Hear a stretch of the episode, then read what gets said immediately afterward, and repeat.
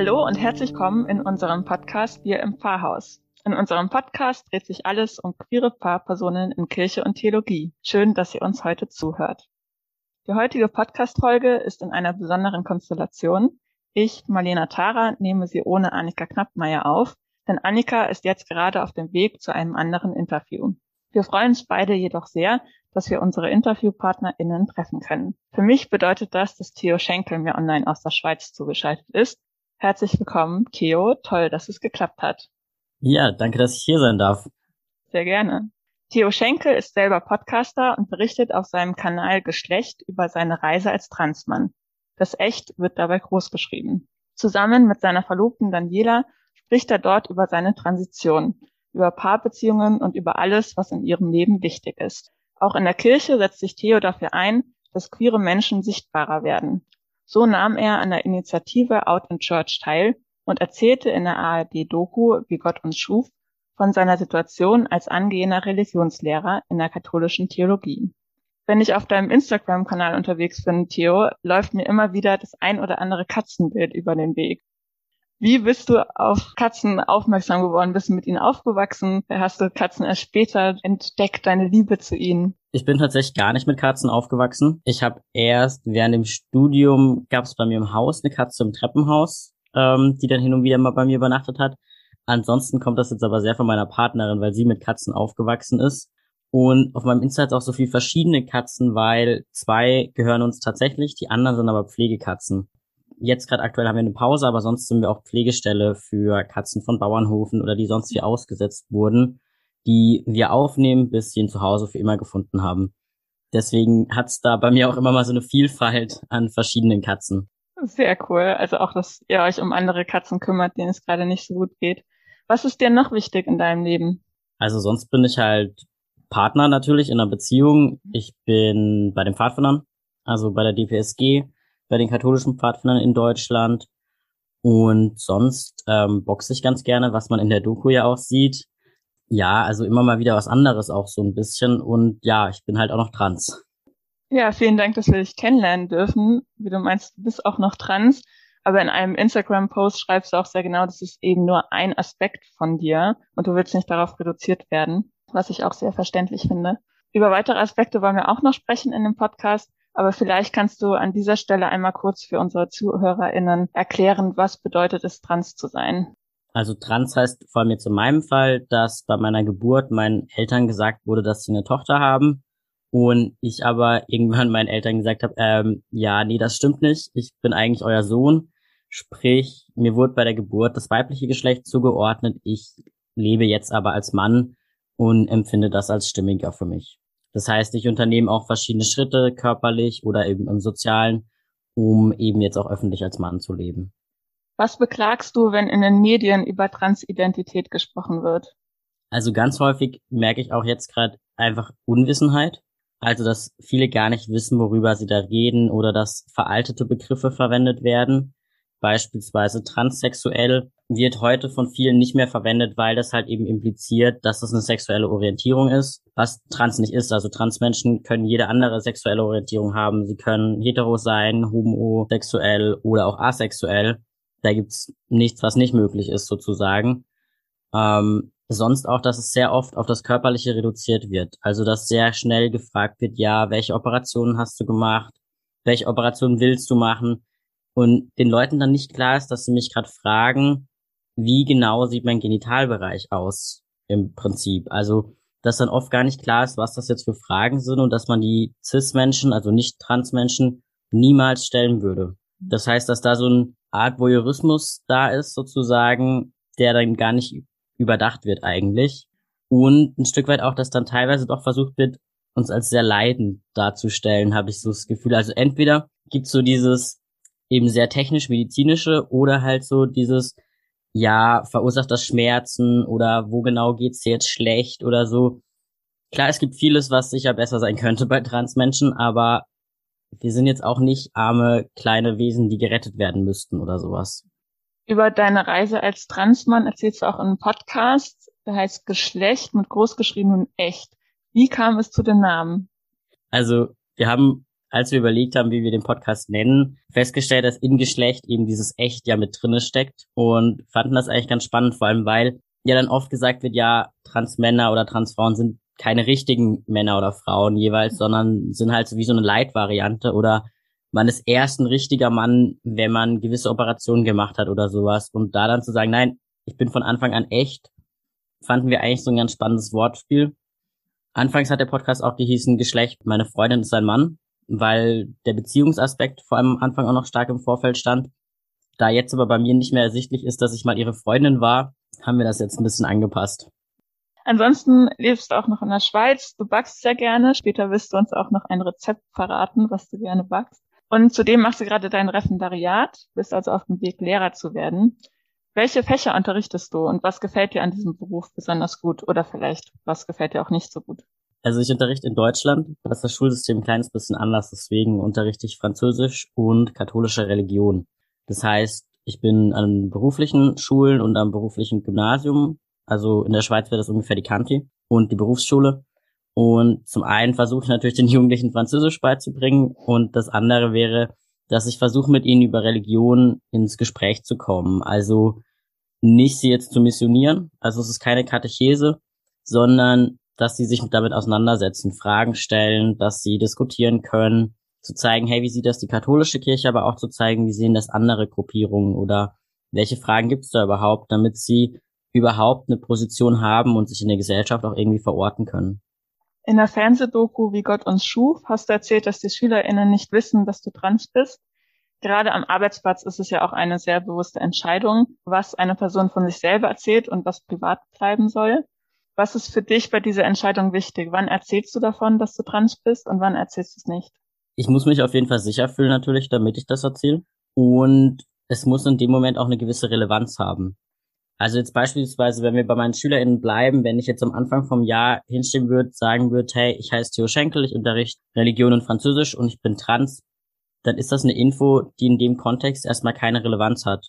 Weil es für sie ja keinen Unterschied machen sollte, ob sie jetzt einen Cis-Lehrer haben oder einen Trans-Lehrer. Aber wenn es jetzt irgendwie im Lehrerinnenzimmer um Erfahrungen von Frauen oder von Männern oder sowas geht, und ich das Gefühl habe, dass es jetzt bereichernd wäre, auch wenn ich sage, ich bin trans und daher habe ich auch schon mal die Erfahrung als Frau durchlebt, dann wäre das beispielsweise ein Grund. Oder wenn ich natürlich was aus meiner Vergangenheit erzählen will, wo das eine Relevanz hat, dass ich damals als Frau gelebt habe, weil die Geschichte sonst keinen Sinn ergibt, dann auch, aber das immer nur, wenn ich wirklich das Gefühl habe, also wenn ich die Personen, die mir da gegenüberstehen, schon einigermaßen einschätzen kann. Es gibt halt leider auch ganz viele Situationen immer noch auch, in denen ich gar nicht die Wahl habe. Also beispielsweise, weil halt mein Ausweis noch nicht ähm, komplett geändert ist, muss ich mich bei jeder Verkehrskontrolle outen. Und ich fahre momentan jeden Tag übers Zoll. Da gab es schon die eine oder andere Situation, in der ich das machen musste. Oder beim Arztbesuch oder bei sonstigen Formalitäten gibt es da immer diese Situation, in der ich das sagen muss. Und das ist dann enorm unangenehm. Auch weil ich da ja gar nicht die Wahl habe zu überlegen, okay, wie könnte mein Gegenüber reagieren, sondern ich bin wirklich darauf angewiesen, dass das jetzt keine Probleme gibt. An der Stelle, die du gerade beschrieben hast, bei der Polizei stelle ich mir auch sehr nervig vor, dass es halt dann zwangsläufig so ist, dass du dich outen musst. Aber es ist ansonsten auch ein Gefühl von Freiheit, dass du eben darüber entscheiden kannst. Ja, klar. Deswegen habe ich mich ein Stück weit auch für die Doku entschieden. Oder auch für den Podcast. Also ich erzähle sehr viel in dem Podcast und auch sehr viel intime Sachen, aber es ist immer meine Entscheidung oder unsere Entscheidung im Podcast, was wir erzählen. Also ich habe da die Hand darüber zu sagen, das möchte ich jetzt erzählen, das möchte ich so erzählen und das eben nicht. Das heißt, da gibt's halt immer die Möglichkeit, das zu sagen. Deswegen bin ich auch jemand, der sich eher schneller outet, weil ich das Gefühl habe, wenn ich es jetzt mache, dann kann ich selber entscheiden, dann kann ich die Bedingungen entscheiden und auch vor allem die Formulierungen entscheiden. Wenn ich warte, bis es vielleicht doch irgendwie rauskommt, dann habe ich da viel weniger Kontrolle drüber. Also für mich ist es schon noch eher so eine Frage von Kontrolle tatsächlich und weniger von Freiheit. Kurz nach der Veröffentlichung der Doku, wie Gott uns schuf, hast du auf Instagram geschrieben, ich habe mich zwar schon unzählige Male geoutet, aber definitiv noch nicht auf diese Weise und vor allem in dieser Größe. Ich bin out, out in church. Das ist nun fast vier Wochen her. Wie ist es dir seitdem, seit diesem Outing im großen Stil sozusagen ergangen? An und für sich sehr gut. Also ich kann mich echt nicht beschweren, dass ich negative Reaktionen bekommen hätte. Ich habe sehr viele Reaktionen bekommen, mit denen ich einfach nicht gerechnet hätte. Also sei es Menschen aus meiner Schulzeit oder aus dem Umfeld meiner Eltern, die da mir oder dann meinen Eltern auch schreiben und sagen, wie toll sie das finden. Oder eine alte Lehrerin, die mir ähm, eine Karte nochmal geschickt hat, dass sie sich gerne auch nochmal mit mir treffen würde. Lauter solche Sachen, mit denen ich echt nicht gerechnet hätte. Oder auch, dass ich in anderen Podcasts zu Gast sein darf. Also es gibt ganz viele Sachen, die ich jetzt zum ersten Mal auch tue. Ich genieße das auch sehr. Ich merke aber schon auch immer wieder, dass ich jetzt mal eine Pause brauche, dass es echt viel ist und eben auch, dass dann solche Posts entstehen, in denen ich mich darüber beschwere, dass ich halt mehr bin als nur trans, weil natürlich diese letzten drei, vier Wochen sehr sich um meine Transidentität, natürlich schon auch in Verbindung mit Kirche und mit Lehrer sein, drehen, aber halt wirklich nur diese Aspekte meines Lebens momentan wirklich im Vordergrund stehen. Und es da schon auch ab und zu noch die Erinnerung auch an mich selber braucht, hey, es gibt da noch anderes trotzdem freuen wir uns super natürlich, dass du dich nochmal dafür entschieden hast, ja, du redest mit uns darüber, über diese Erfahrungen und dass es für dich auch in Ordnung ist, da hin und wieder auch einen Fokus drauf zu setzen. Da freuen wir uns sehr darüber, dass du deine Erfahrungen mit uns teilst. Mich würde noch interessieren, wie war das für dich dann, nachdem die Initiative öffentlich wurde, nachdem die Doku ausgestrahlt wurde, zurück in dein Arbeitsumfeld zu gehen? Also ich hatte direkt an dem Tag, an dem es ausgestrahlt wurde, Gott sei Dank keinen Unterricht. Also ich konnte den ganzen Tag zu Hause sein und war darum auch sehr froh. Aber der Tag danach war dann schon auch so dieses, ich komme jetzt ins Klassenzimmer und ich habe keine Ahnung, wer es gesehen hat. Also da hat eben auch die Kontrolle natürlich dann gefehlt, weil nicht jeder irgendwie einen Zettel auf der Stirn kleben hat, hey, ich habe es gesehen, ich habe es nicht gesehen, ähm, sondern es immer kurz so im Gespräch einen Moment gebraucht hat, dass dann derjenige gesagt hat oder diejenige, ja, ich habe es gesehen, ich fand's cool oder nichts dazu gesagt hat, weil die Person es wahrscheinlich nicht gesehen hat. Bei den Klassen kam dann noch hinzu, dass viele es auch einfach nicht angesprochen haben, was ich auch voll verstehen kann, weil ich bin ja auch immer noch ihr Lehrer. Das heißt, da gab es einfach so eine Woche oder eineinhalb vielleicht von so einer Unsicherheit, einfach dahingehend, dass ich eben nicht mehr weiß, was andere jetzt über mich wissen. Was erhoffst du dir von der Initiative? Also für die katholische Kirche, aber auch für dich und deine Mitmenschen? Also zum einen natürlich aus kirchlicher Perspektive, dass sich jetzt wirklich was ändert, dass klar geworden ist, hey, wir sind schon immer da und wir sind recht viele und wir sind jetzt auch nochmal einiges mehr geworden. Also anfangs waren es ja irgendwie 125, mittlerweile ist die 200, glaube ich, auf jeden Fall geknackt von Mitarbeitenden in der katholischen Kirche, die sich jetzt geoutet haben. Und dass sich da auch nicht nur jetzt solche Zusicherungen gibt, erstmal mündlicher Art, sondern dass halt wirklich sich schriftlich auch was verändert, dass das Kirchenrecht angepasst oder das Arbeitsrecht angepasst wird. Dass eben auch nochmal über die Sache mit Segnungsfeiern oder eigentlich ja sogar Eheschließungen diskutiert wird, wobei die Eheschließung, glaube ich, in der katholischen Kirche noch ein bisschen arg hochgegriffen wäre. Aber dass da einfach auch Hürden abgebaut werden und das Verständnis wächst. Also dass klar wird, hey, das, was wir da tun, das, was wir da als Lehre verbreiten, das verletzt Menschen und das sorgt eben dafür, dass Menschen sich jahrelang verstecken und nicht das Gefühl haben, sie können sie selber sein. Dass auch einfach klar wird, was für Konsequenzen hinter diesen Regelungen stehen. Was ja dann in der katholischen Kirche auch immer die Abwägung ist zwischen Tradition und neue Erkenntnisse, wenn ich das richtig verstehe. Ne? Ja, und es braucht einfach auch ein Stück weit Mut natürlich zu sagen, dass was wir jetzt jahrelang gemacht haben, das war falsch. Total, ja. Ich möchte gerne nochmal zu dem Outing zurückkommen, äh, beziehungsweise wie das für Menschen auch ist und dann aber auch die Begleitung für die Menschen, die sich geoutet haben, für die Menschen, die dann die Person begleiten, die sich geoutet hat. Einer meiner besten Freunde ist nämlich auch trans.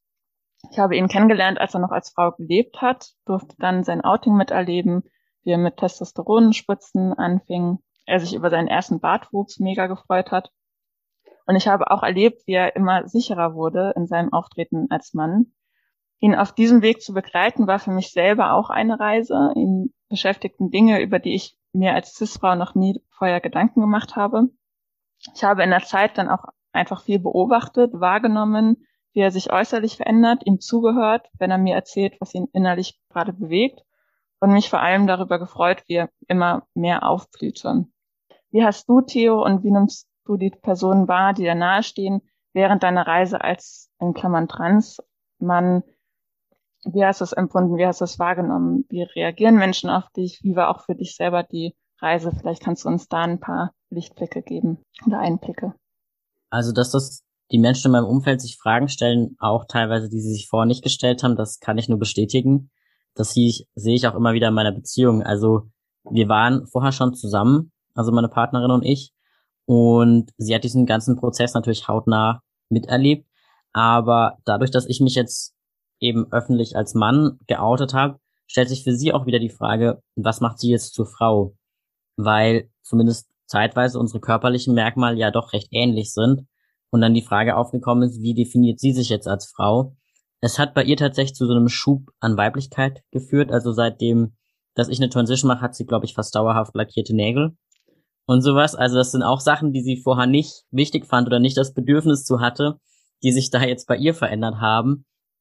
Dann natürlich auch einfach der Lernprozess. Also einige meiner Freundinnen sagen, hey, das, was ich jetzt bei dir da mitbekommen oder so, das hätte ich vorher niemals überhaupt auch nur im entferntesten dran gedacht, was Testosteron auslöst oder was für Fragen da aufkommen oder wie kompliziert es beispielsweise in Deutschland ist, seinen Personenstand zu ändern und sowas.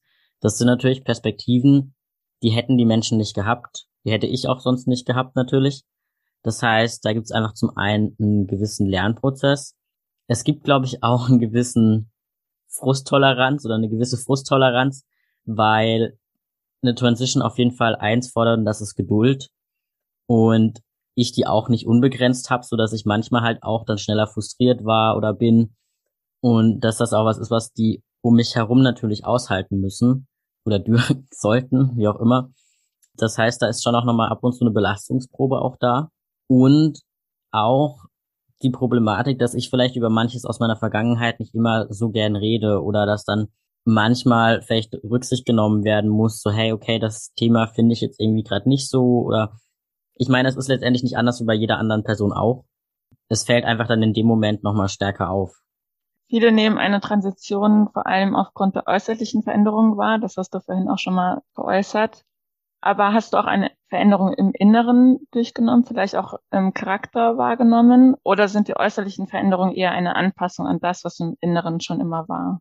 Also, ich würde nicht sagen, dass eine Transition den Charakter verändert, aber es nimmt wie so ein Filter weg, so ein bisschen. Also ich bin jetzt sozusagen lauter oder selbstbewusster als vorher, aber meine Überzeugungen sind jetzt nicht unbedingt anders. Klar, das ein oder andere, meine ein oder andere Meinung hat sich sicher geändert, weil ich natürlich andere Erfahrungen gemacht habe. Aber an und für sich bin ich inhaltlich oder so von meiner Art und Weise schon noch so wie vorher, aber sicher präsenter. Also jemand hat das mal beschrieben, früher war es so, dass ich eher Angst hatte, dass man mich bemerken könnte oder dass ich halt einfach so sehr geduckt im Raum war. Und das ist jetzt definitiv nicht mehr so. Als Religionslehrer arbeitest du für die katholische Kirche.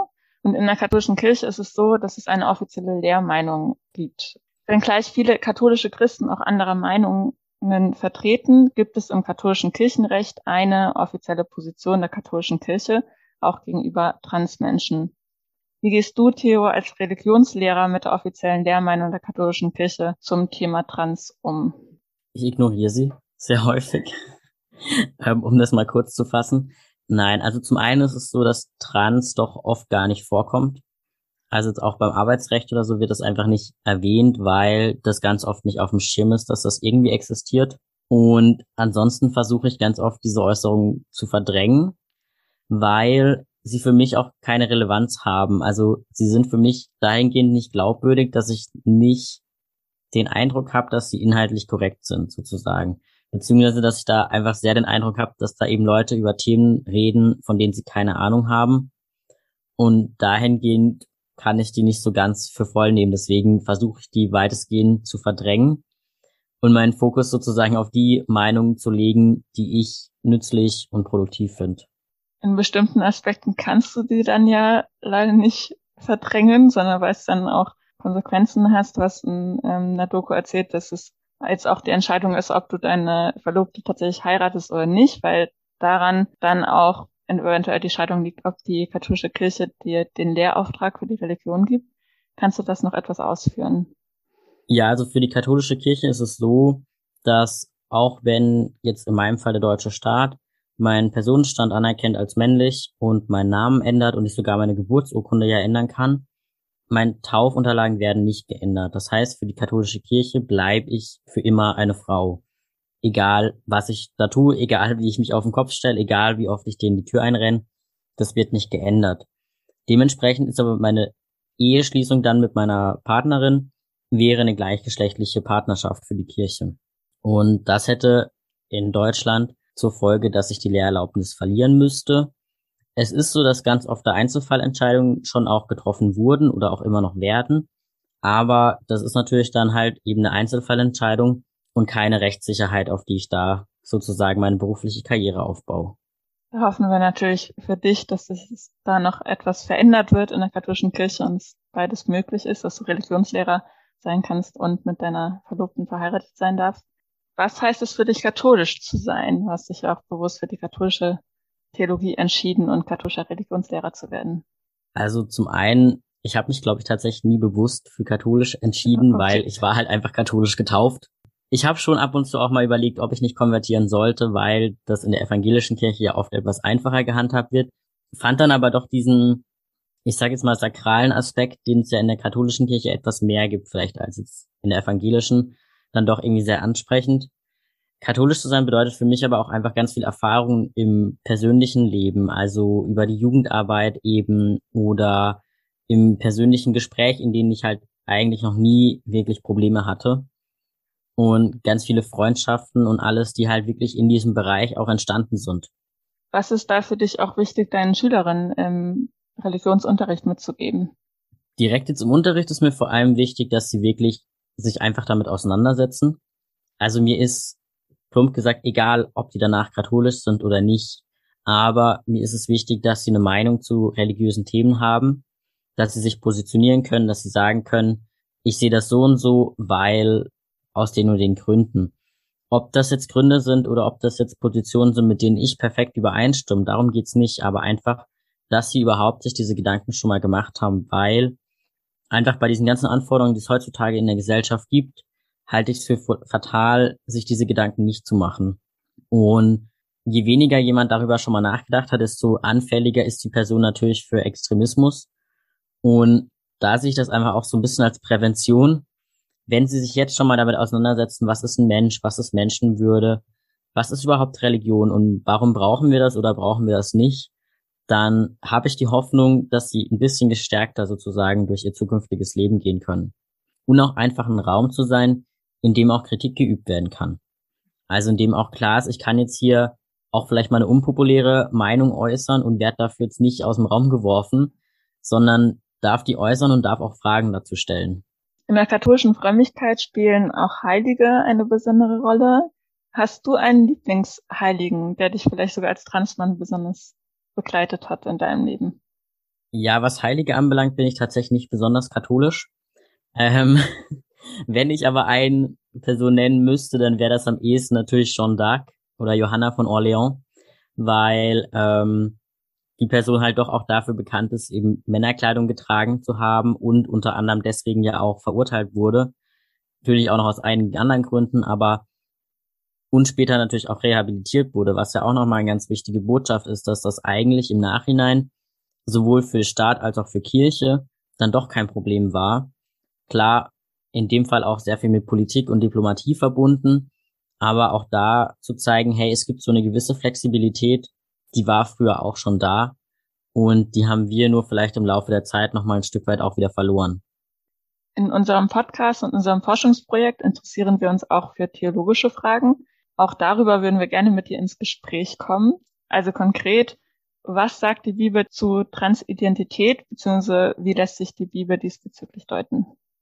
Also so konkret kommt das Phänomen in der Bibel jetzt nicht direkt vor, wie auch heutige Homosexualität nicht direkt vorkommt.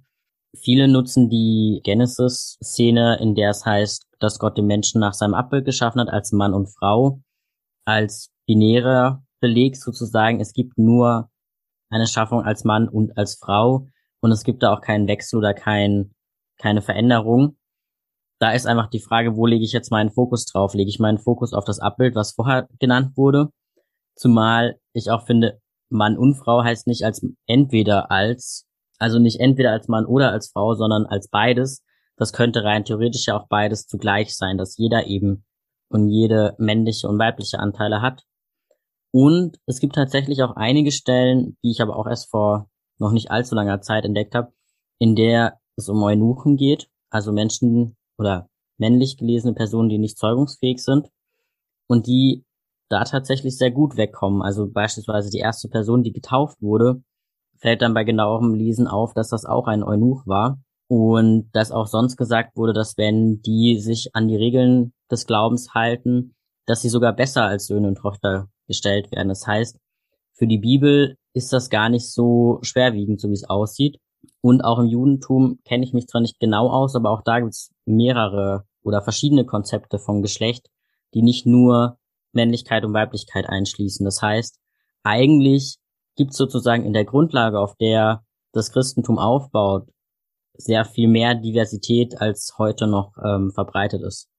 Ich finde das super spannend, vielleicht auch einige unserer ZuhörerInnen. Hast du da Bücher oder Theologen, die du empfehlen kannst, wenn unsere ZuhörerInnen sich gerne noch mehr mit dem Thema Transidentität, Bibel und Theologie beschäftigen wollen? Kann ich dir sonst gerne nachreichen. Ich müsste nämlich die Namen und die genauen Titel nochmal nachschauen, aber dann kann ich dir gerne ein paar Artikel schicken. Gerne, dann machen wir dazu einen Post auf Instagram. Da genau, können dann die Leute nachgucken. Ja, gar kein Problem. Was würdest du sagen, was würde der Kirche und dem christlichen Glauben auch fehlen, wenn transidente Menschen nicht darin vorkommen oder nicht öffentlich sichtbar sind? Oder anders gefragt, was können Kirche und Theologie von dir lernen?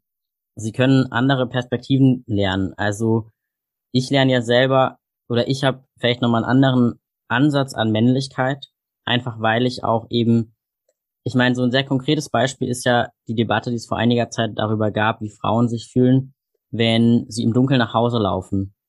Und das ist ein Thema, das, da kenne ich jetzt mittlerweile beide Seiten. Also ich weiß genau, wie es sich anfühlt, im Dunkeln nach Hause zu laufen als Frau, weil mir auch jahrelang eingetrichtert wurde, tu das nicht oder wenn, dann telefonier mit jemandem oder sei vorsichtig und all das. Und das sorgt natürlich dafür, dass wenn ich jetzt allein im Dunkeln laufe und zum einen merke, hey, ich muss mir da jetzt nicht Gedanken machen, aber auch, dass wenn ich dann andere Frauen währenddessen sehe, dass ich da ganz anders reagiere, als jetzt vielleicht jemand das tun würde, der diese Erfahrung nicht kennt. Das heißt, da gibt's einfach auch einen gewissen Reichtum, der meiner Meinung nach nur bereichernd sein kann und sicher nicht eine Gefahr darstellt. Ja, total spannend. Also die verschiedenen Perspektiven, die sind ja auch total wichtig. Und da freuen wir uns auch immer, von diesen zu erfahren. Vielen Dank, dass du die mit uns geteilt hast. Wir kommen zum Ende dieser Podcast-Folge. Aber zum Schluss noch die Frage, du backst liebend gerne. Was ist dein Lieblingsrezept? Also aktuell versuche ich mich eher an Cupcakes und verschiedenen Frosting-Experimenten, die aber noch nicht so gut funktionieren, dass ich darüber berichten würde. Ähm, ansonsten ist es aber vor allem Brownie mit Cheesecake obendrauf und am besten noch Himbeeren drinne, weil ich sowohl Brownie als auch Cheesecake ziemlich cool finde und das beides zusammen dann natürlich nur noch besser sein kann. Deswegen ist das eben eigentlich ein Kuchen, wo unten Brownie ist und oben drüber so eine, ja, diese Quarkmischung, mit der es dann Käsekuchen ergibt. Das hört sich sehr lecker an. es ist, glaube ich, nicht unbedingt so super geeignet, wenn man abnehmen möchte oder Fitness betreiben will, aber es macht auf jeden Fall glücklich. Ja, vielen Dank, Theo, dass du uns Einblick gegeben hast in dein Leben als Transmann und als katholischer Religionslehrer. Wie schön, dass wir dich, Theo, kennenlernen durften, beziehungsweise Teile von dir. Wenn ihr mehr von Theo erfahren wollt, schaut gerne auf seinem Instagram-Kanal geschlecht.theo vorbei und hört in seinem Podcast Geschlecht meine Reise als Transmann rein. Das war Queer im Pfarrhaus. Unser Podcast erscheint monatlich. Wie wir eigentlich schon in der letzten Folge angekündigt haben, wird es schon sehr bald eine Folge mit einem lesbischen Ehepaar geben. Als sich das Interview mit Theo ergab, wollten wir euch dieses jedoch nicht vorenthalten. In unserer nächsten Folge könnt ihr dann mehr über das Ehepaar Dagmar Spätzberg-Sühling und Esther Sühling erfahren und deren Arbeit zu Spiritualität, queerer Theologie und Kirche. Ihr könnt gespannt sein. Danke für eure Rückmeldungen zu unserem Podcast. Das motiviert uns sehr und wir freuen uns, weitere spannende Folgen für euch aufzunehmen. Gebt uns auch zu dieser Folge gerne Feedback, abonniert unseren Podcast und folgt uns auf Instagram at queer im Pfarrhaus, um auch ja keine Informationen zu verpassen. Bis dahin euch eine gute Zeit. Tschüss. Tschüss, Theo. Tschüss.